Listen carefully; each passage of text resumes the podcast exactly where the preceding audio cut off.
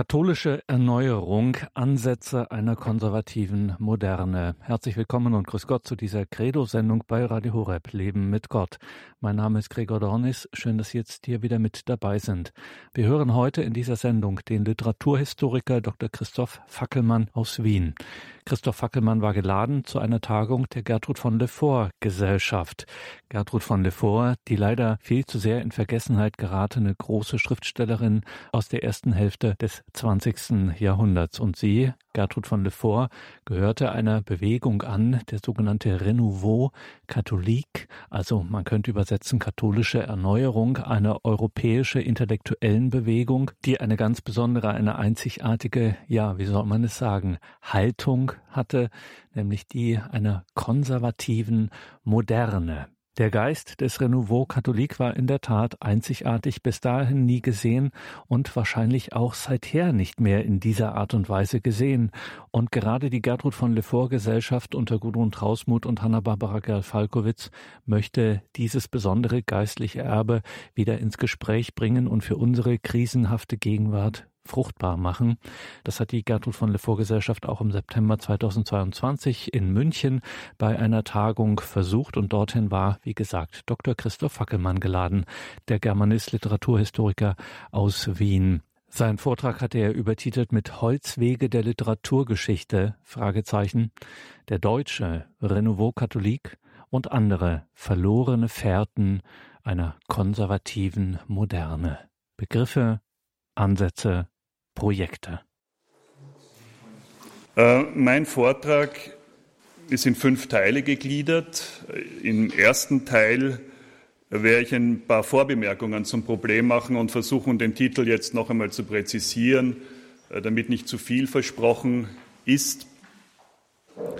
Im äh, ersten Hauptteil nach dieser Vorbemerkung werde ich anhand eines bestimmten Beispieles aus der aus dem Werk von Gertrud von Lefort und dessen Rezeption meine Fragestellung zu vertiefen versuchen.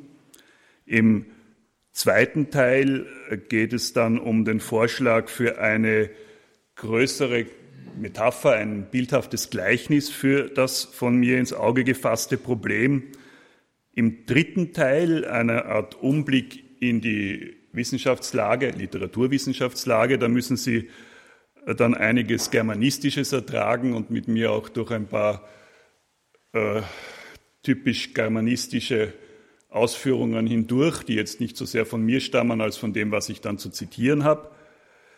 Im vierten Teil soll es dann um poetologische Aspekte geben, also, also eher um das Selbstverständnis der Dichter des Renouveau Catholique, des deutschen Renouveau Catholique. Und im fünften abschließenden Teil versuche ich dann eine Conclusio mit ein paar Ausblicken auf aktuelle Gegebenheiten und Projekte. Mein Thema, präzisierend umrissen, ist das Verhältnis der modernen Literaturgeschichte zum deutschen Renouveau Catholique. Oder diesen Begriff ziehe ich jetzt eher vor, obwohl er nicht ganz identisch ist und etwas Allgemeineres meint, oder äh, wie die zeitgenössische äh, Debatte vorgezogen hat, die sogenannte katholische Literaturbewegung in Deutschland. Also das ist schon eher die Eigenbezeichnung für die Schriftsteller, die wir heute mit dem deutschen Renouveau Katholik verbinden, in der ersten Hälfte des 20. Jahrhunderts. Was sind die Voraussetzungen des literarhistorischen Sprechens heute darüber, was die Bedingungen oder die Bedingtheit, unter denen solches Sprechen abläuft, wenn es denn abläuft? Reflexion, Reflexionsbereitschaft dieser Voraussetzungen und Bedingungen. Andererseits, was steht dieser Auseinandersetzung entgegen? Ist es vielleicht schon die Konzentration auf das Zeitgemäße, die Fixierung auf das, auf das Momentum der Aktualität oder die Vorstellung vom linear einsinnig progresshaften als Grundvorstellung der Orientierung über Literaturgeschichte, also der mehr oder minder säkular gedachte Geschichtsprozess als eine Art Balken im Auge des Betrachters als Frage formuliert. Selbst oder gerade in der Wissenschaft spürt man, und das gilt, glaube ich, heute mehr denn je, ein beinahe naives Festhalten an solchen Prozessmodellen. Meist unausgesprochen, nicht selten atmen sie eine gewisse plumpe Selbstgewissheit, eine Hybris der Gegenwart, die das stets überlegene Produkt der Überwindung ihrer Vergangenheit sein will. Und daraus manifestiert sich das Verlangen nach, wie das in einer, jungen, einer, einer ganz neuen Zeitungsschlagzeile heißt, aus dem Spiegel, das Verlangen nach Verabschiedung des deutschen oder europäischen Kanons ist äh, mit Blick auf die Entscheidung ge ge äh, gesprochen, nun auch Faust I als das letzte Werk äh, eines, einer verpflichtenden historischen Kanonlektüre aus dem Lehr Lehrplan der Gymnasien an, in Bayern zu verabschieden. Also positiv gemeint. Chance, diesen lästigen europäischen deutschen Kanon endlich loszuwerden. Was für, eine, was für ein Geschichtsbild benötigt es nun, um erstens sich den Autoren und Werken der deutschen katholischen Literaturbewegung rezeptiv, also im Nachvollzug anzunähern, sich ihrer immer noch produktiv anzunehmen und zweitens, um, womöglich als Voraussetzung dafür, sie als geschichtliches Phänomen gerecht und angemessen in den Blick zu bekommen. Und geschichtlich bedeutet hier nicht erledigt, abgeschlossen, ein für allemal vergangen, sondern als Teil eines kulturellen Verstehenskontinuums. Teil 1. Also als exemplarischen Ausgangspunkt für diese nur skizzenhaft vorgetragenen Überlegungen sollen mir einige Verse aus Gertrud von Lefors Hymnen an die Kirche dienen, die uns das Rezeptionszeugnis des Literaturkritikers und Schriftstellers Kurt Hohoff ans Herz legt. In einem Gedenkblatt für Gertrud von Lefort, das Hohoff am 19. Dezember 1971 in der Neuen Zürcher Zeitung veröffentlicht, nennt er, und er ist also durchaus noch jemand, den man als Zeitgenossen ja sogar als späten Wegbegleiter der Lefort äh, und des deutschen Renouveau Catholique betrachten kann, nennt er die Verse, die ich gleich zitiere, vielleicht die berühmtesten der deutsch-katholischen Erneuerung der späten 20er Jahre. Er zitiert, Ich habe noch Blumen aus der Wildnis im Arme, ich habe noch Tau in meinen Haaren aus Tälern der Menschenfrühe. Ich habe noch Gebete, denen die Flur lauscht. Ich weiß noch, wie man die Gewitter fromm macht und das Wasser segnet. Ich trage noch im Schoße die Geheimnisse der Wüste. Ich trage noch auf meinem Haupt das edle Gespinst grauer Denker, denn ich bin Mutter aller Kinder dieser Erde. Diese wiedergegebenen Zeilen gehören zur Stimme der heiligen Kirche, wie die Seele sie vernimmt, um eine Selbstaussage Le Forts aus der Einführung zu den Hymnen zu zitieren. Und diese Zeilen stammen aus dem ersten Gedicht des Zyklus Heiligkeit der Kirche, also die Hymnen sind in mehrere einzelne Zyklen gegliedert. Dies ist der erste. Das ist das erste Gedicht, der zweite Zyklus und das erste Gedicht aus diesem Zyklus. Hohoff erinnert an das eindrucksvolle und wirkmächtige dieser Beschwörung der weltalten Würde der Kirche, einer menschheitsgeschichtlichen Macht, ungleich allen weltlichen Mächten. Er, also Hohoff, steht dieser Haltung ausdrücklich mit Sympathie und Bewunderung gegenüber. Gleichwohl referiert er sie in einer bereits wesentlich transformierten Zeitgenossenschaft der 70er Jahre und kommt nicht umhin, der Fremdheit Ausdruck zu geben. Mit Blick auf die Erzählung Die letzte am Schafott 1931 betont er, ich zitiere, die Dichterin rückt die aus den Fugen geratene Welt ins Gleichgewicht. Über diesen Anspruch und diesen Erfolg kann man sich nur wundern. Schon damals empfand man, dass Gertrud von Lefort gegen die moderne Welt schrieb, dass die historische Tapisserie zugleich auch eine Rückwendung bedeutete. Zitat Ende. Mit Blick auf die Hymnendichtung streicht er deren psalmodierenden Charakter heraus. Leforts lyrische Gedichte, ich zitiere wieder, sprechen ein sozusagen noch vor der Romantik liegendes Ideal aus. Aus dieser ästhetischen Anknüpfung an die im Übrigen vorwiegend protestantische Tradition der Psalmenübersetzung und Nachdichtung sowie aus dem ideellen Aspekt der gegenmodernen Rückwendung sieht Hohoff auch die spezifische Überzeugung der Autorin von der Rolle des Dichters, der Dichterin erwachsen, als einer rückblickend konstitutiven in Bezug auf die Verwandlung der nüchternen Wirklichkeit.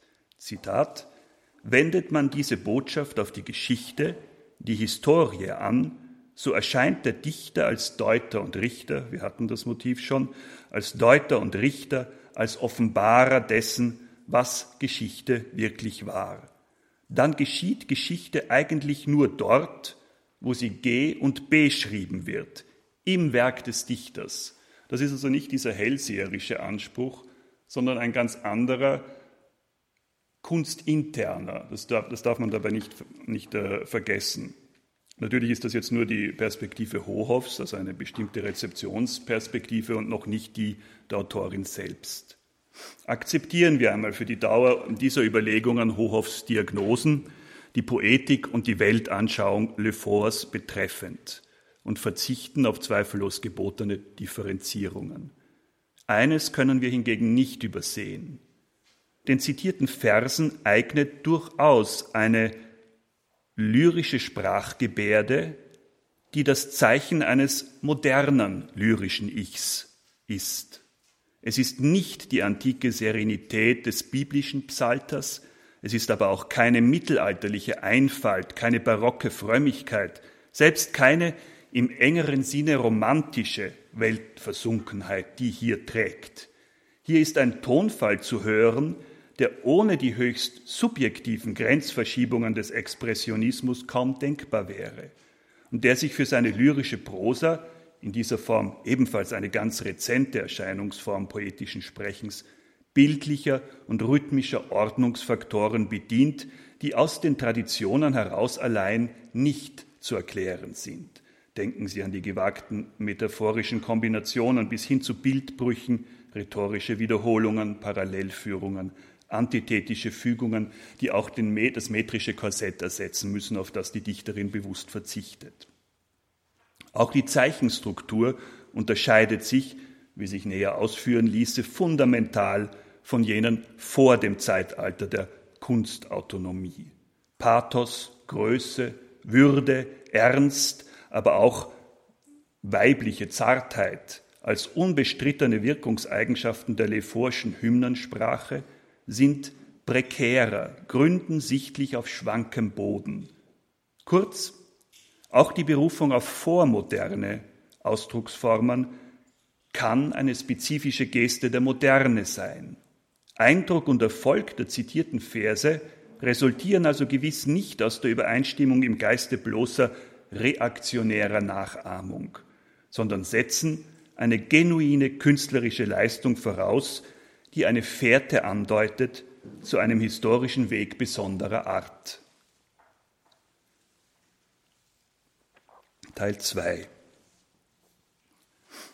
Lassen Sie mich zur Veranschaulichung dieser Überlegungen ein berühmtes gleichnishaftes Bild entlehnen. Martin Heideggers Motto zu den Holzwegen 1950. Ich zitiere. Holz lautet ein alter Name für Wald. Im Wald sind Wege, die meist verwachsen, jäh im Unbegangenen aufhören. Sie heißen Holzwege. Jeder verläuft gesondert, aber im selben Wald. Oft scheint es, als gleiche einer dem anderen. Doch es scheint nur so. Holzmacher und Waldhüter kennen die Wege. Sie wissen, was es heißt, auf einem Holzweg zu sein. Bei Heidegger selbst wird klar, dass die Holzwege für Denkwege stehen, Denkwege in die Geschichte des Seins. Erlauben wir uns hier aber, von Heidegger einerseits ungedeckt, andererseits ihm auch nicht gänzlich fremd, für die Denkwege die Wege des künstlerischen Geistes zu setzen und den Wald als Symbol für die, für die weite und unendlich vielfältige Landschaft der Kunst, der literarisch-poetischen Kultur in ihrem geschichtlichen Dasein zu nehmen. So finden wir andererseits, um im Bild zu bleiben, eine breite Schneise in diesen Wald geschlagen, eine willkürliche Setzung ohne Rücksicht auf das Gelände mit großen Walzen geebnet und mit schweren, schwerem, grobem Schotter gesichert. Auf dieser mechanisch hergestellten Bahn durcheilt man den Wald, ohne aber von diesem selbst noch allzu viel wahrzunehmen. Nicht die wahre Tiefe des Waldes, nicht seine ungeheure Dichte und Vielgestalt, sein Ausmaß, seine dimensionale Ausbreitung. Zwar scheinen wir ihn auf solcher Bahn zu durchqueren und ein konkretes Ziel hinter ihm erreichen zu können, gewärtigen aber nicht, woran wir vorbeiziehen und wie bedeutungslos unser permanentes, unaufhaltsames Fortschreiten in Wahrheit ist. Von der Wirklichkeit zu beiden Seiten der gewaltigen, schnurgeraden Schneise erkennen wir nur flüchtig vorübergleitend, fahrend, rasend, nicht gehend, nicht schreitend, unscheinbare Eingänge. Was sie unseren an das hohe Tempo und die immer gleiche Richtung des Fortschreitens gewöhnten Augen freigeben, muss wie Holzwege aussehen, also wie Irrwege, Abwege, Sackgassen, gewiss versickernd im Dickicht, so dass auf ihnen kein Weiterkommen möglich scheint, es sich vielmehr gar nicht zu lohnen scheint, sie anzufangen. Da wir sie nicht kennen und kennenlernen zu wollen verlernt haben, schreckt uns selbst das Ansinnen der Rodung des großen, des ganzen großen Waldes nicht, wenn es uns doch nicht den verheerenden Verlust der darin verborgenen Geheimnisse, sondern die nützliche Beseitigung der Hindernisse und die Klärung der Verhältnisse bedeutet. Neben vielem anderen lässt sich mit diesem Bild, meine ich, diesem Bild der mit Gewalt durch den Wald der Geschichte gehauenen Schneise, der Topos der progressiven Moderne erhellen, der wie eine von der Wirklichkeit entkoppelte Abstraktion einerseits wie eine retrospektiv auf die Wirklichkeit angewandte Konstruktion andererseits anmutet. Der Erfolg dieser geschichtsstrukturierenden Passform ist so groß, dass alles, was nicht ihre Gestalt zu besitzen scheint, dennoch an ihr gemessen in ihre Umrisse hineinzupassen versucht wird, was natürlich fehlschlagen muss, weil das andere nicht in seiner je eigenen Phänomenalität anerkannt, sondern immer nur im Verhältnis und in Konkurrenz zu dem gemessen wird, was als, was als avantgardistische Triebfeder beziehungsweise als evolutionäre Tendenz markiert ist, die der von avantgardistischen Geist befruchteten Mode der Zeit innewohnt. Offensichtliche Verlegenheitsbegriffe beschreiben das andere dann als vormodern, antimodern, traditionalistisch oder regressiv, das heißt stets in bloßen Komplementärbegriffen. Zuschreibungen für Phänomene also, die nicht für sich und durch sich selbst Beachtung beanspruchen können, ihren delegitimierenden oft geradezu eliminatorischen Impetus können solche Begriffe selten verleugnen. Teil 3. Dieser Vorgang und dieser Zustand führt nicht selten zur Abwesenheit ganzer Fragenkomplexe von zentraler Bedeutung. Blicken wir zur Veranschaulichung auf einige neuere Beispiele des Umgangs mit der katholischen Literaturbewegung im deutschen Sprachraum. Zunächst der Rahmen einer großräumigen Epochendarstellung. 2017 legte Helmut Kiesel den lange erwarteten, weit über 1000 Seiten starken Band zur Geschichte der deutschsprachigen Literatur 1918 bis 1933 in der großen von Helmut de Boer und Richard Newald begründeten Reihe des CH Beck Verlags vor. Das ist ein Vorzeigeprojekt der bundesdeutschen Nachkriegsgermanistik. Die Darstellung Kiesels hat sich durch ihren in einer staunenswerten Fülle von Details manifesten Willen zur Wiedererschließung einer abseits vom Mainstream inzwischen schlicht verschütteten Epochenlandschaft unzweifelhafte Erfolge erworben. Als Perspektivik, also als maßgebende Blickrichtung, macht Kiesel allerdings etwas fest, was zunächst zu denken gibt. Das ist die Orientierung an der politischen und sozialen Dimension der Literatur jener Zeit. Und zwar deshalb, weil Literatur in ihrem soziokulturellen Zusammenhängen, so sagt er, weil dieser Literatur vielmehr, also diese, dieser Blick auf die Literatur vielmehr das Wesen der Literatur selbst entspreche. Also diese sozio und polit, sozio, soziale und politische Dimension werde dem Wesen von Literatur am ehesten gerecht. Diese gesellschaftsgeschichtlichen Gesichtspunkte also leiten seine Darstellung. Unter diesem Aspekt treten dann Kirchen wie politische Gruppierungen als etwas auf, als eine Institution, ein Faktor auf, der versucht, über Zeitschriften auf das Leseverhalten und die literarische Urteilsbildung einzuwirken. Er nennt als Beispiele das Hochland, den Gral, also die beiden herausragenden katholischen Kulturzeitschriften der 20er, 30er Jahre. Zitiere, im Vergleich mit der politischen Organisation der Literatur war die konfessionelle Organisation weniger sichtbar und bedeutungsvoll. Konfessionell ausgerichtete Verlage und ihre Zeitschriften etc. Äh, waren es also, die, so sagt er, eher nebenbei auch ein literarisches Programm unterhielten. Es fehlten ihnen auch namhafte Autoren. Hier ist Lefort eine der Ausnahmen, die er anführt, und zwar im Zusammenhang mit dem Verlag Kösel-Pustet. In den 20er Jahren war das eine fusionierte Verlagsanstalt, später wieder getrennt. Kösel Pustet nämlich mit Lefort, mit Konrad Weiß und auch mit Franz Herwig, so sagt er, habe immerhin über angesehene Autoren aller Gattungen verfügt, viel mehr aber auch nicht. Wer nicht, so schreibt er weiter, wie die katholische Konvertitin Lefort oder die dezidierten Katholiken Weiß und Herwig mit einer Konfession identifiziert, sondern primär als literarischer Autor oder literarische Autorin wahrgenommen werden wollte, bemühte sich um einen neutralen literarischen Verlag.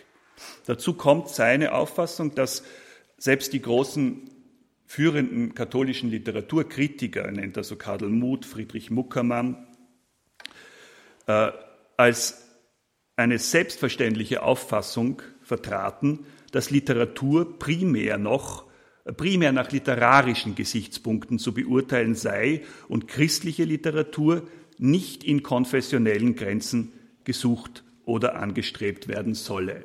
Dieser Gedanke der Öffnung des Blickes unter Begriffe ist also für ihn maßgeblich. Unter diesen kurz skizzierten Voraussetzungen wendet er sich dann ein, ein paar Beispielen zu, die auch unseren hier angedeuteten, hier behandelten Bereich des deutschen Renouveau Catholique tangieren. Äh, Lefort selbst äh, kommt nur mit einer einzigen Erzählung etwas näher vor. Da kommen also dann ein, zwei äh, erläuternde Sätze. Das ist die letzte am Schafott von 1931 als Beispiel für die Novelle, die, ich zitiere, im historischen Gewand von der Angst vor einer neuen Zeit des, der gottlosen Barbarei spricht. Also auch hier zu erkennen, die gesellschaftspolitische Spiegelung ist es, die den äh, Verfasser, die Helmut Kiesel, interessiert. Ich mache noch auf zwei, drei weitere Beispiele aus unserem Bereich aufmerksam. Konrad Weiß, der berühmte katholische Lyriker aus Bayern, äh, Mitarbeiter des Hochland etc., der Münchner Neuesten Nachrichten. Äh, hier ist es zunächst der Blick auf die anspruchsvolle Sprachlichkeit und Form dieses Dichters, auch die Dunkelheit, die man ihm zuschreibt, die äh, bei Kiesel zunächst die Einstufung als vormodern oder antimodern äh, thematisieren, thematisiert lassen, lassen seien. Das war jetzt ein falscher Satz, aber Sie haben es verstanden. Nur das Entscheidende ist, dass er das im selben Moment hinterfragt. Und das ist auch sein Verdienst. Er korrigiert sich sozusagen selbst, um dann äh, dem Befund eines anderen Germanisten Wilhelm Kühlmann zuzustimmen, weiß Sprache sei nun vielmehr, ich zitiere, ein Organ elementarer, konflikthafter Selbstverständigung unter Problemkonstellationen der Moderne, also etwas spezifisch Modernes.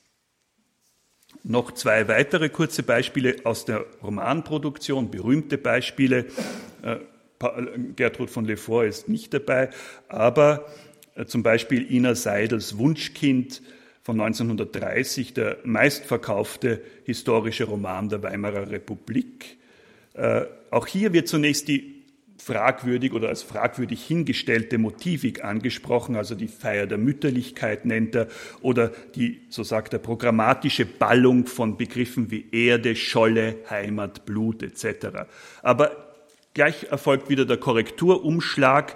Der Roman sei, ich zitiere, primär charakterisiert durch seinen Zug zur Humanität, zur Toleranz, zur Kultiviertheit, zur Christlichkeit und zur Friedensliebe und so weiter. Bei Paula Grogger mit dem Grimming-Tor 1926, einem anderen großen Bucherfolg der äh, Zwischenkriegsära, kommt auch äh, zunächst die Sprache auf die übliche Abqualifizierung äh, dieser Autorin und des Werkes, als handle es sich dabei um einen vormodernen und angeblich völkischen Charakter, den man ihm zuschreiben könne. Aber der Umschlag der Berufung auf Robert Musils, also eines unverdächtigen Gewährsmanns, positives Urteil attestiert Kiesel dem Roman und der Autorin dann materielle Großzügigkeit und moralische Freiheitlichkeit. Er weist auf ihre besondere Kunstsprache hin, auf die Differenziertheit, mit der die gesamte Lebens- und Umwelt dargestellt wird, ich zitiere, treffend und nuanciert beschrieben und dann folgt der Satz, man lebt in einer wunderbaren Welt, Ausrufezeichen. Das Interessante ist, dass diese, diese offensichtliche Sympathie, wenn nicht Begeisterungskundgebung für diesen äh, an und für sich verpönten Roman unter der Abwesenheit des Blicks auf die eigentliche Tiefendimension, auch bei Grogger, äh, leidet oder damit auskommen muss nämlich auf die religiöse Tiefendimension. Das ist zwar jetzt nicht eine konfessionelle im engeren Sinn, aber doch eine entschieden religiöse Tiefendimension, auf die es in der Bedeutungskonstitution auch dieses Romans gerade ankäme. Es kam also darauf an, kenntlich zu machen, wie wiederkehrende Rechtfertigungsfiguren für das Geltendmachen von Wiederentdeckungen außerhalb des immer enger gezogenen Kanons ähm, stattfinden dürfen und können im akademischen Bereich. Kurzer Hinweis auf zwei weitere jüngst erschienene größere Sammelbände, die sich ähnlichen Fragestellungen widmen, aber vielleicht zunächst der Hinweis darauf, dass auch die akademische Theologie, soweit sie sich diesen Problemen zuwendet und es mit Literaturgeschichte versucht, diesbezüglich der Literaturwissenschaft durchaus nicht nachsteht. Der Religionsphilosoph und Universitätsdidaktiker Georg Langenhorst zum Beispiel schließt sich in einem Vortrag vor der Katholischen Akademie Bayern, Titel Katholische Literatur der Gegenwart, Beerbungen und Transformationen einer Gattung, veröffentlicht in der Zeitschrift der Akademie zur Debatte 2007, schließt sich dem apodiktischen Verwerfen, Verwerfungsurteil aus dem Kulturkampf der 60er Jahre ausdrücklich an. Er konstatiert also das Ende der christlichen Literatur klassischen Zuschnitts, meint damit das Schreiben in der Tradition von Gertrud von Le Fort, Reinhold Schneider bis Elisabeth Langgesser, also im Wesentlichen des deutschen Renouveau Catholique. Er zeigt sich dabei, man muss es wohl so deutlich sagen, gefangen in, einer, in einem beinahe phrasenhaften Denken über Literaturgeschichte.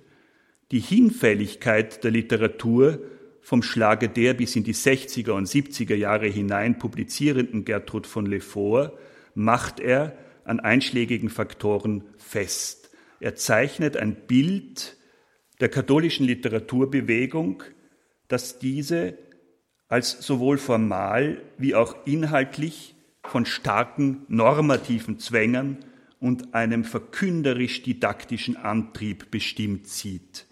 So habe sie nach den ersten Nachkriegsjahrzehnten, also das ist die berühmte Adenauer-Ära, rasch an Einfluss eingebüßt. Sie habe den Anschluss an die Zeit verloren und das Milieu, auch ein Begriff, der schon viel, und das Milieu, das sie maßgeblich getragen hatte, sei vom sozialen Wandel verdrängt worden. Die Erinnerung an die Literatur des deutschen Renouveau Catholique, der als solcher mit dem Begriff nicht genannt wird, halte, so meint Langenhorst, nur noch die politische Verzweckung und Vereinnahmung marginalisierter konservativer Kreise aufrecht. Auf dem heutigen Markt der Sinnangebote, so steht das also, Markt der Sinnangebote, behaupten sich dagegen neue, spielerisch unverbindliche Entdeckungsreisen in das Katholische als eine Art Fundgrube stofflicher Reize und soziokultureller Refugien, die dann von Langenhorst mit äh, einigen Nachdruck begrüßt werden. Die Bände von Germanisten, von den Germanisten Moritz Bassler, Jörg Schuster, Hubert Roland mit dem Titel Poetologie deutschsprachiger Literatur 1930 bis 1960 Kontinuitäten jenseits des Politischen und des äh, Kreises um den polnischen Germanisten Wojciech Kunicki mit dem Titel Die Literatur der konservativen Revolution, Schreiben zwischen Traditionalismus und Avantgarde. Also hier sind die Untertitel schon das Entscheidende, die geben schon den Hinweis, Kontinuitäten jenseits des Politischen beziehungsweise Schreiben zwischen Traditionalismus und Avantgarde. Das sind also auch Bemühungen um die Kenntlichmachung eines ästhetischen Zwischenzustands und ästhetischer Mischverhältnisse in einer Epoche und plädieren im Wesentlichen dafür, mit einer vergessenen, auch oft als synthetische Moderne, mit dem Begriff der synthetischen Moderne bedachten äh, Bewegung zu operieren, die sich über die großen politischen Zäsuren hinweg zu entfalten vermag, also unbeeinträchtigt von den großen politischen Umwälzungen. Zum Beispiel ist das der Epochenbegriff des magischen Realismus, den man äh, gemeinhin zum Beispiel Elisabeth Langgesser zuschreibt.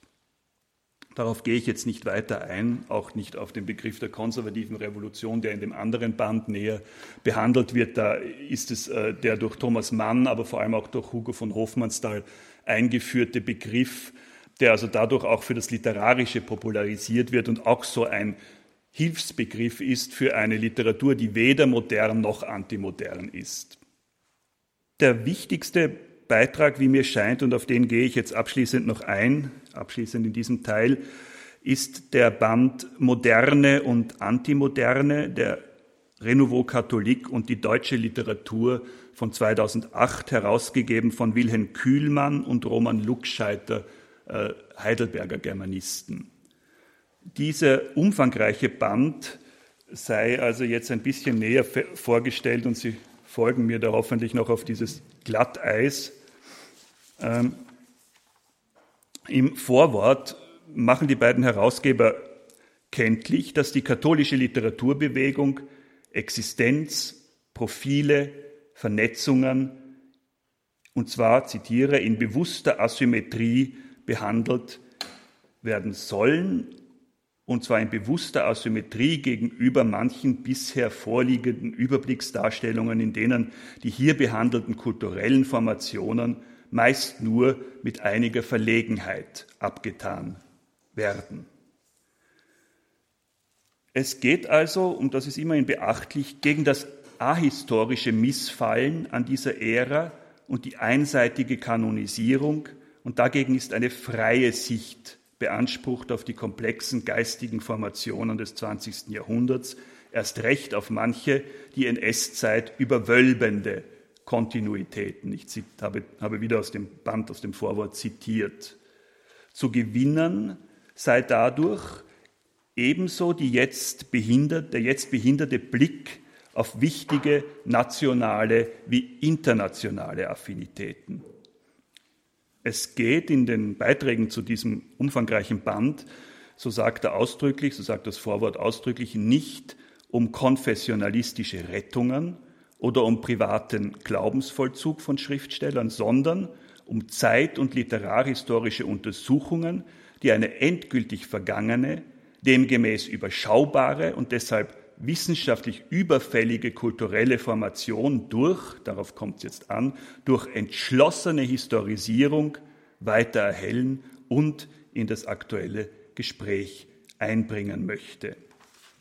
Dazu wird auch eine eigene umfangreiche Definition für den literarischen Katholizismus angeboten, auf die ich jetzt nicht weiter eingehe, die aber durchaus interessant ist, wenngleich in ihrer Sprachlichkeit diskussionsbedürftig. Wichtig ist noch der Begriff der Moderne, den die Herausgeber beanspruchen. Der sei nur dann historisch und literarisch sinnvoll zu vertreten und zu verwenden, wenn er sich, so sagen sie, von einem linearen Progressionsmodell entfernt und die Strömungen der sogenannten Antimoderne dialektisch in sein Epochenverständnis integriert. Jetzt kommt ein interessantes Rollenverzeichnis sozusagen für die Vertreter der katholischen Literaturbewegung. Ich zitiere, als Zeugen und Protestierende, als scharfsichtige Diagnostiker und Polemiker, als Revisionisten und Teilhaber, als Leidtragende, innere Emigranten oder auch als schillernde Kombattanten dieses dialektischen Modernisierungsprozesses präsentieren sich bei genauerem Hinsehen die Vertreter der katholischen Literaturbewegungen des modernen Europa. Diese Art der Hinwendung zu einer komplexen Literaturlandschaft lässt auf den ersten Blick das Herz des heutigen Historikers höher schlagen. Hier wird jedenfalls in der Forderung an sich selbst ein Arbeitsansatz formuliert, der das Phänomen wirklich um seiner selbst willen in den Blick rücken möchte der ihm gerecht werden möchte, ohne jene auch klar benannten Balken im Auge, die gleichsam Tabuzonen aufgerichtet haben, versiegelt mit Disqualifizierungs- und Abwertungstermini, reaktionär, klassisch, konservativ, antimodern und so weiter. Und die so schnell zur Hand sind, dass sie ganze historische Landschaften in die Verfügung des Vergessenwerden dürfens übergeben haben.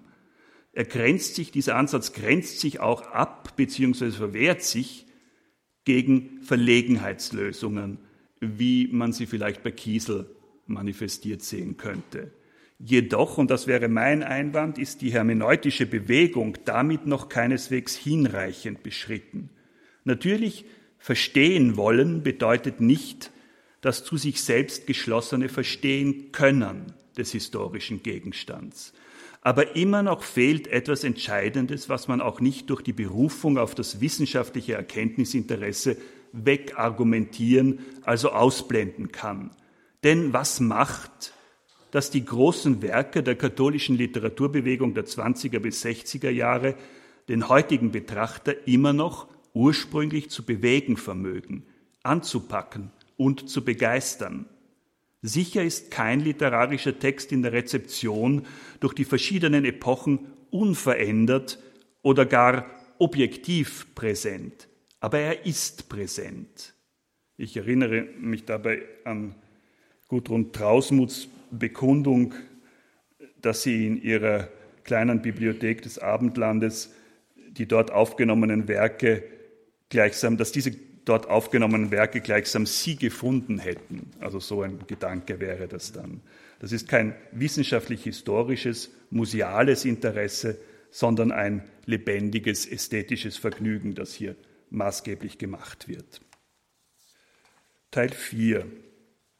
Also, auch ein dialektischer Fortschritt, wie er hier ins Treffen geführt wird mit dem Begriff der dialektischen Moderne, auch ein dialektischer Fortschritt ist ein Fortschritt, bleibt insgesamt der teleologischen Evolutionsvorstellung verpflichtet, an deren Ende das immer Neue, nie ganz angekommene heute steht. Im Bild Heideggers, das ich vorher beansprucht habe, zwar führt der Ansatz mit einigem Sachverstand und echtem Erkenntnisinteresse an die Holzwege heran, aber er verfolgt sie doch nicht über einen bestimmten Punkt des Fremdheitsbefundes hinaus. Er blickt nur in sie hinein von der Warte des befestigten Bodens. Er verlässt nicht die von den Fachleuten kartografierte Szenerie. Und dabei steht ja auch außer Frage, dass wir beschreibend und verstehen wollend nicht an der Beobachtung des Epochenwandels vorbeikommen. Noch größerer Unsinn wäre es, den Ablauf der Zeit auch als Faktor der Kultur- oder Literaturgeschichte leugnen zu wollen.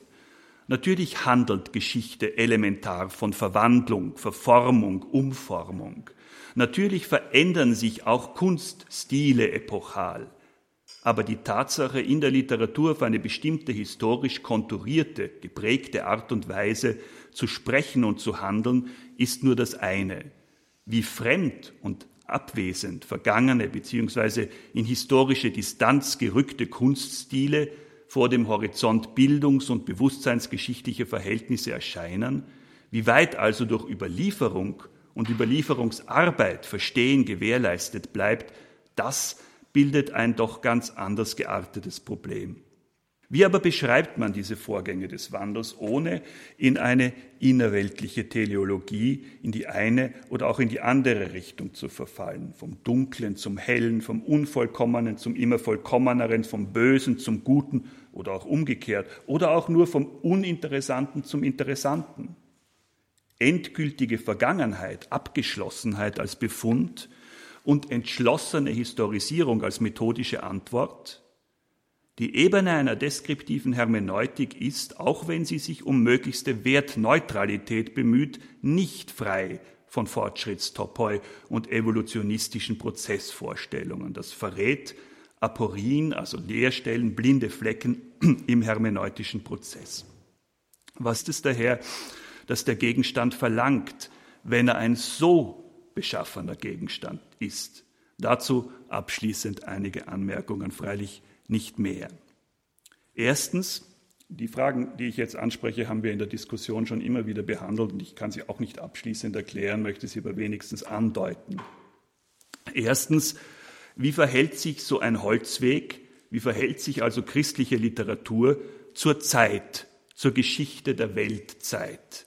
Welches Geschichtsbild spricht aus Gertrud von Leforts Hymne? Ich zitiere wieder aus demselben Gedicht. Siehe, in mir knien Völker, die lange dahin sind, und aus meiner Seele leuchtet nach dem Ewigen viele Heiden. Ich war heimlich in den Tempeln ihrer Götter, ich war dunkel in den Sprüchen aller ihrer Weisen, ich war auf den Türmen ihrer Sternsucher, ich war bei den einsamen Frauen, auf die der Geist fiel, ich war die Sehnsucht aller Zeiten, ich war das Licht aller Zeiten, ich bin die Fülle aller Zeiten. Ich bin ihr großes Zusammen. Ich bin ihr ewiges Einig. Ich bin die Straße aller ihrer Straßen. Auf mir ziehen die Jahrtausende zu Gott. Das klingt natürlich fast wie eine Antwort auf, die Heidegger, auf, die, auf dieses Fragebild Heideggers, die Straße aller Straßen. Und das ist natürlich keine dialektisch geartete Prozessvorstellung, sondern eine integrativ geartete, integrativ denkende.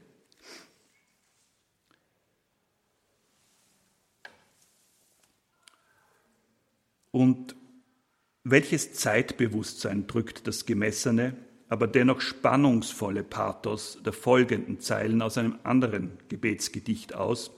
Übrigens auch ein gutes Beispiel für die vorhin angedeutete lyrische Sprachgebärde, die ich als charakteristisch für, für, für Lefort betrachte. Ich zitiere, Du kennst das Geheimnis der versiegenden Quellen, Gott, du kennst das Geheimnis, du weißt, warum ein blühendes Land verdorrt, du weißt, warum uralt heilige Tore sich schließen. Du kennst das dunkle Gesetz der fallenden Sterne, des fallenden Sterns, und wenn der Ruhm eines ganzen Jahrtausend, Jahrhunderts erlischt, wie eines einzigen Tages vorübervolles Erglänzen, wenn eines Jahrtausends Stimme plötzlich verstummt, als wäre es eines kleinen Vogels abendliches Gezwitscher. Du kennst das Geheimnis, Gott. Du kennst das Geheimnis unserer versiegenden Quellen.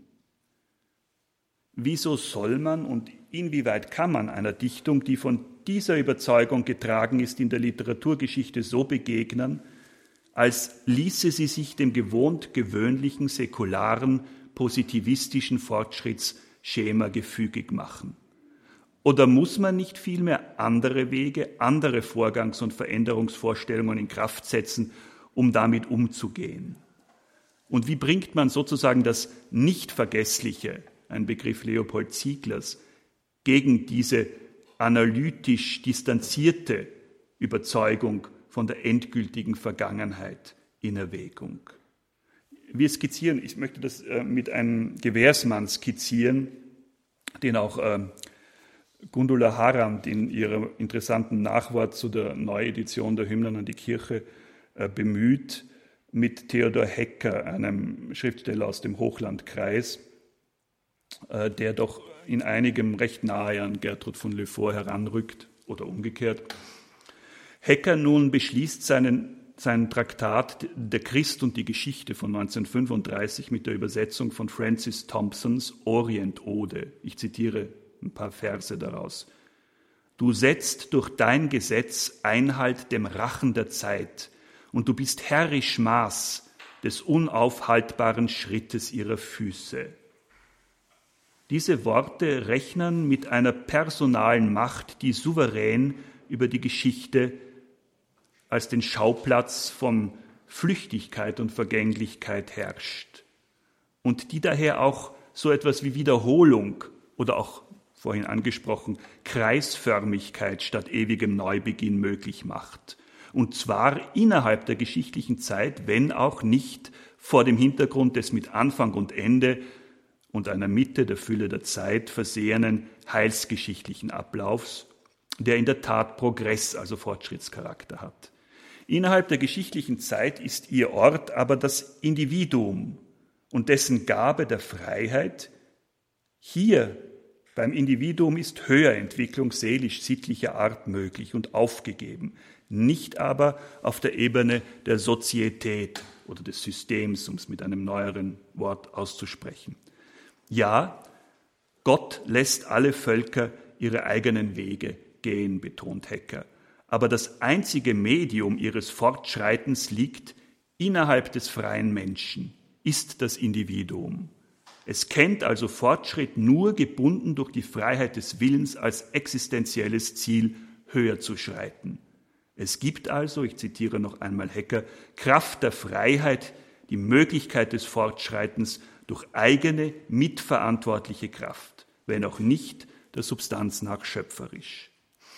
Und ja, unsere Welt, schreibt Hecker, hat die Weise des Werdens, die Weise des Fortschreitens auf ein Ziel hin. Sie ist fortschrittlich. Jedoch das Wesen und das Faktum des Fortschritts sind sanktioniert durch die Offenbarung selber. Das, nämlich das Erscheinen und die Auferstehung des Gottessohnes, war die Fülle der Zeit. Christus erschien, als die Zeit erfüllt war, sagt er was der Zeit nun nachher noch fehlt, ist akzidentieller Natur, so Hecker. Daher auch die große Gefahr des Missbrauchs des Fortschrittsgedankens im falschen Glauben an die Erfüllung der Zeit in der Zeit. Dem steht das eigentliche Mysterium der Geschichte, vermittelt in der Offenbarung fremd gegenüber. Falsch und irreführend ist der Begriff vom Fortschritt, der vom Glauben zum Wissen führe, zum vollendeten Wissen gar, welches ein Paradies in der Zeit erschaffen lässt. Dieses Denken arbeitet, so Hecker, an der Auflösung der Substanz Europas. Kultur für den Christen, so folgere ich daraus, hätte sich nach dieser Mitte Europas zu bemessen, auch was ihm, also dem Christentum als Moderne begegnet, stünde hier vor diesem Horizont. Jener falsche, jenes falsche Fortschrittsdenken hingegen missachtet, äh, ich folge weiter Hecker, dass der Anfang der Geschichte wie ihr Ende außerhalb der Zeit und dieser Welt und ihrer eigenen Kräfte liegen. Gott allein ist der Herr der Geschichte, die ja nur in der Zeit ist. Was davon abrückt und seiner nicht mehr achtet, bewegt sich in einer, wie es Hecker nennt, gespenstischen Geschichte. Sie hat das Totenreich eines entarteten Humanismus betreten, unter Ausblendung jener höheren, ungeschichtlichen, ahistorischen Mächte. Seine Anhänger, Zitat, tun, als ob sie etwas erwarten oder machen könnten, was hinausgeht über die Inkarnation. Sie nivellieren also Zeit und Ewigkeit. Niemals, sagt Hecker, war die Aufdringlichkeit in dieser Hinsicht größer als jetzt. Ich glaube, diese Dimension der Zeitkritik ist essentiell für die meisten der äh, Autoren des deutschen Renouveau Catholique gerade dann in den kritischen Jahren der NS-Zeit.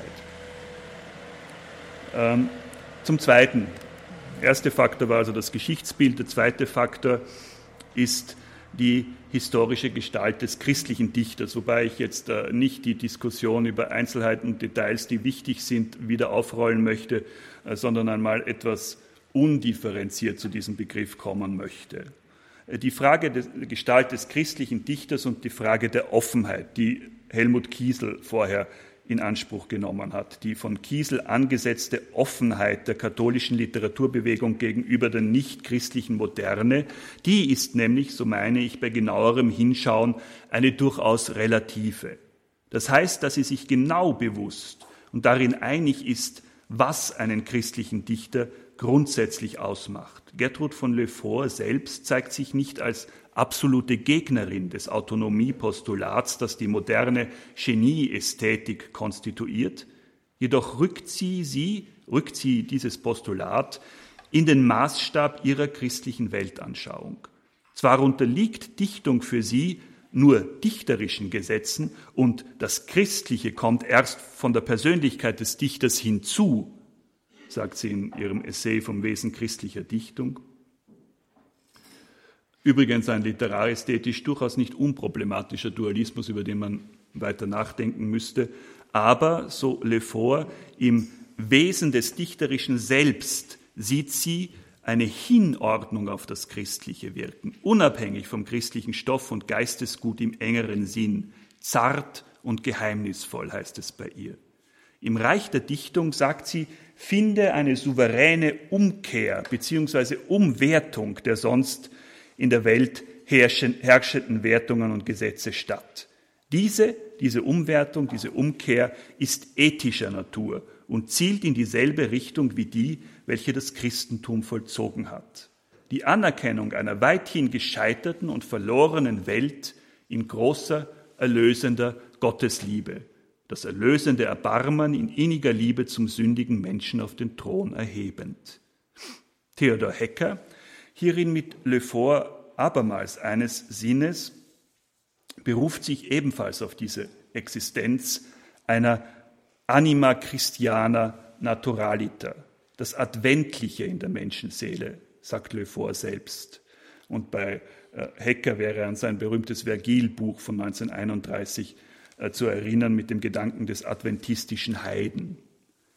In diesem Adventlichen erblickt Lefort gar, ich zitiere, das Urgesetz der Poesie. Beide, Lefort wie Hecker, verkehren also nicht die Richtung der Offenheit gegenüber der Macht des quasi heidnischen vorchristlichen Kanons und dem Ansturm der über Diskurshoheit verfügenden Moderne, sich vom Christentum wegkehrend bis zum herrschenden nichtchristlichen Literaturgeist. Die Richtung bleibt vielmehr von dort zu ihnen, einströmend und auf diese Weise Quelle kritischer, produktiver, schöpferischer Auseinandersetzung.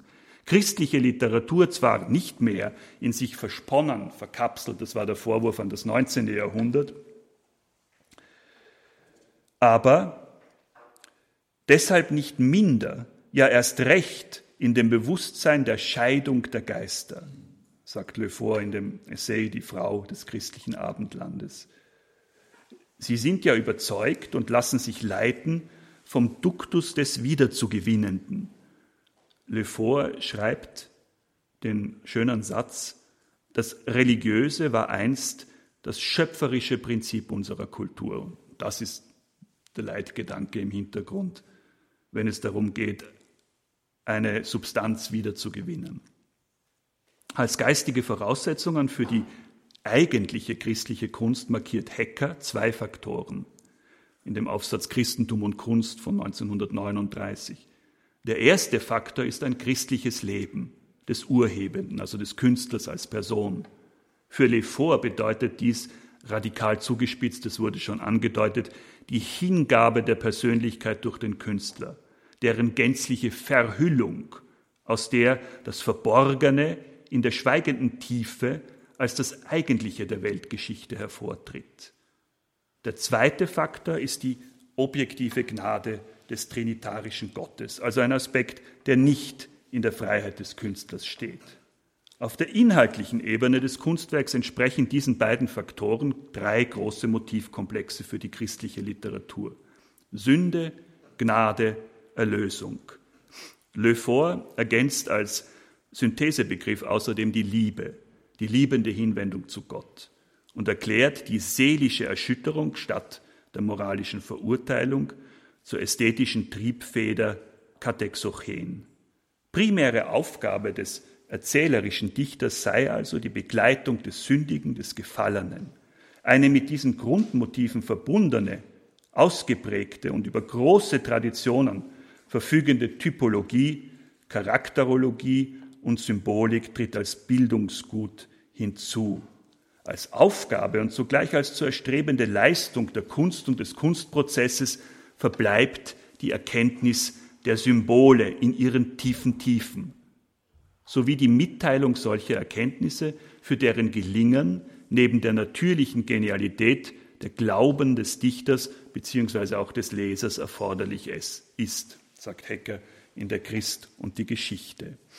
Auf der formalen Ebene steht als letzter Sinn der religiösen Kunst vor Augen, dass sie in das Reich des absoluten Gebetes führt, wie Gertrud von Le Fort ausdrückt, es ausdrückt, das Gebet der Frauenseele. Das Gebet, geformt von der knienden Haltung der Seele, ist natürlich nicht der Anspruch jedes dichterischen Kunstwerks aber immer dessen letzter Sinnhorizont, streng unterschieden von der phrasischen oder bloß metaphorischen Verwendung dieses Gebetsanspruchs in einem Teil der modernen Dichtung, wo sozusagen aus der Perspektive dieser Schriftsteller den Anmaßungen neuheidnischer Art begegnet wird. Es ist bleibender Horizont der künstlerischen Erfüllung des christlichen Dichters. Zitat wie Gesang, so kann auch Dichtung Gebet sein. Als Muster gültig schwebt Le Fort dabei etwa der Gedichtzyklus Das geistliche Jahr von Annette von Droste-Hülshoff vor, den sie nach Sinn und Form ein einziges großes Gebet nennt. Und ihre eigenen Hymnen an die Kirche gehorchen zweifellos einem ähnlichen Prinzip. Abschließendes fünftes Kapitel, ein paar Worte als Conclusio. Wir haben zwei Bedeutungsvarianten eines Bildes kennengelernt und verfolgt. Holzwege als Irrwege, Sackgassen, nicht weiter belangvolle Strecken, in die sich jemand oder eine Gruppe, also zum Beispiel die Schriftsteller der katholischen Literaturbewegung der Zwischenkriegszeit, verrannt hat. Auf dem Holzweg sein im landläufigen Sinn. Oder, zweite Bedeutungsvariante, Holzwege als Öffnungen zum Unbegangenen, Ungesicherten und dann auch in Vergangenheitsräume, deren Wirklichkeit nur verschüttet, nicht aufgehoben, also immer noch in der Potentialität anwesend ist. Wissen, was es heißt, auf einem Holzweg zu sein, in dem von Heidegger inspirierten Sinn. Das wäre dann sozusagen auch ein Berufsethos des Literarhistorikers. Und da ist dann eben auch an dieses schöne Wort von der Kirche als Straße aller Straßen zu erinnern, das ich vorher zitiert habe. Natürlich müssen wir willens sein und uns mit unserem historiografischen Instrumentarium in die Lage dazu versetzen, eine solche Dichtung als historisches Phänomen in einen konkreten Kontext und Zusammenhang zu stellen und ihn so zu charakterisieren und verständlich zu machen. Aber dürfen wir selbst innerhalb eines historiografischen Diskurses dabei stehen bleiben? Drohte hier nicht eine allzu bequeme Zuflucht zum Geschäft des Relativierens? Müssen wir noch einige Schritte weitergehen? Beziehungsweise erfordert das Verstehen wollen dieses Phänomens in der Geschichte nicht wenigstens, um jene weiteren Schritte zu wissen? Untergangsbewusstsein und mitunter verzweifelt eklektische Restaurationsversuche, ich erinnere an Stefan George, Rudolf Borchardt, bei denen Helmut Heißenbüttel gelegentlich von der Wiedereinsetzung, Zitat, Wiedereinsetzung von Tradition, die erst zum Akt dieser Wiedereinsetzung konstruiert worden war, spricht.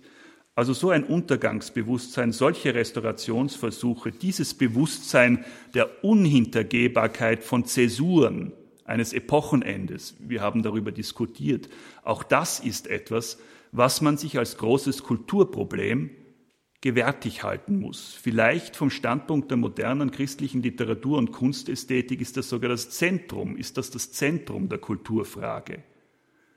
Und man hätte es nicht von dem merkwürdigen Oberflächenoptimismus der nachfolgenden Jahrzehnte übertünchen lassen sollen. Für den Entschluss, sich nicht in das Relativieren abzuwenden,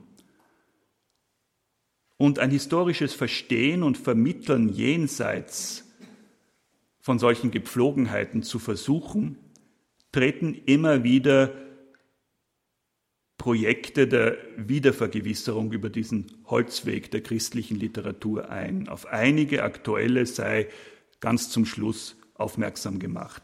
Eines wurde heute schon mehrfach vorgestellt und angesprochen und dürfte diesem Kreis hoch vertraut sein. Es ist das Editionsprojekt der kleinen Bibliothek des Abendlandes, herausgegeben von Hanna-Barbara Gerdel-Falkowitz und Gudrun Trausmuth.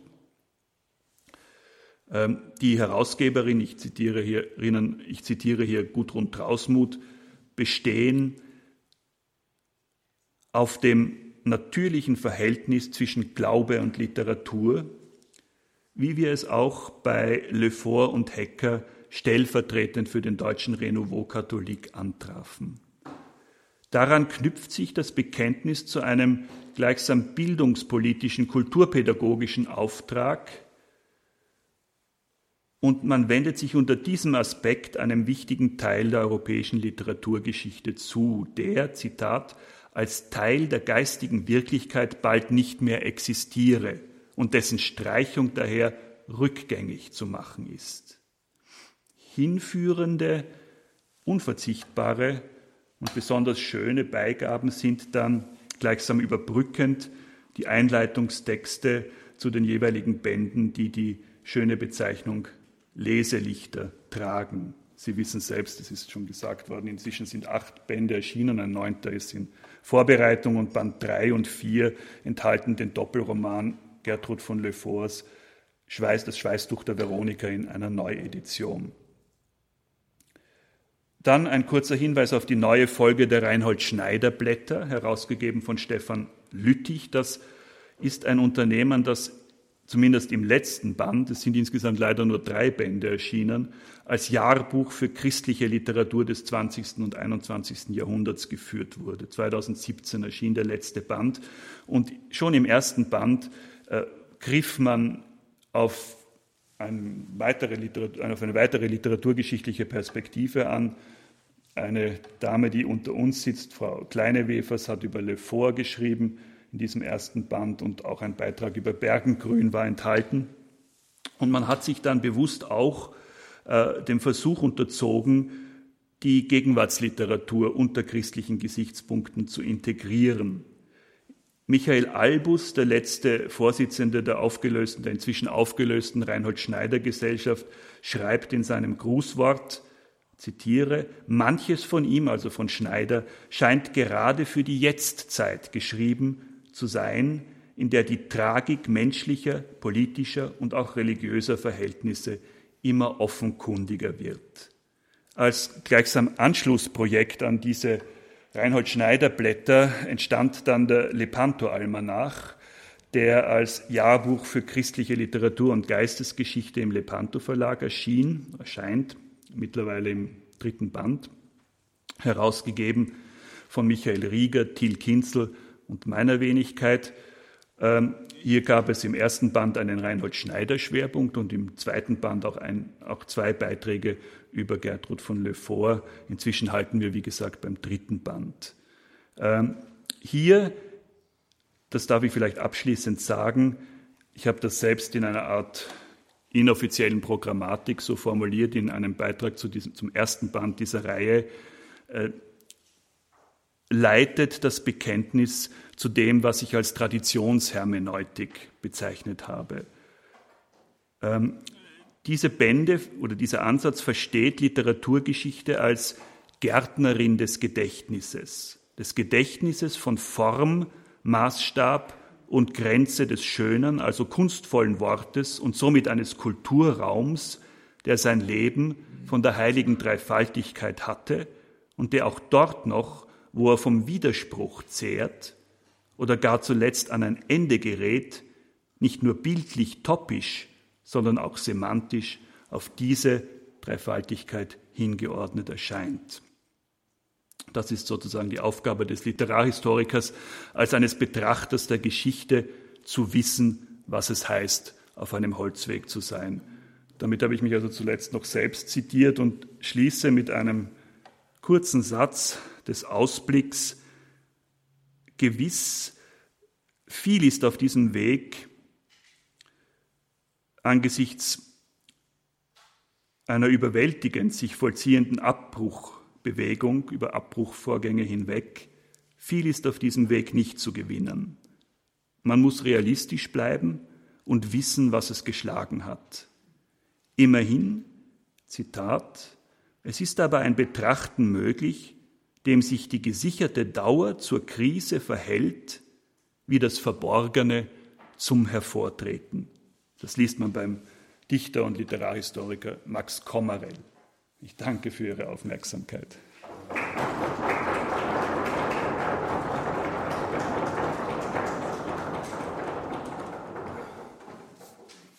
In der heutigen Credo-Sendung bei Radio Horeb Leben mit Gott hörten Sie einen Vortragsmitschnitt des Wiener Literaturhistorikers Dr. Christoph Fackelmann. Gehalten hat er diesen Vortrag bei einer Tagung der Gertrud von Lefort Gesellschaft im September 2022 bei München. Christoph Fackelmann sprach über den deutschen Renouveau Catholique, also diese besondere katholische Erneuerungsbewegung, die man nach ihrem französischen Ursprung Renouveau Catholique nennt, katholische Erneuerung.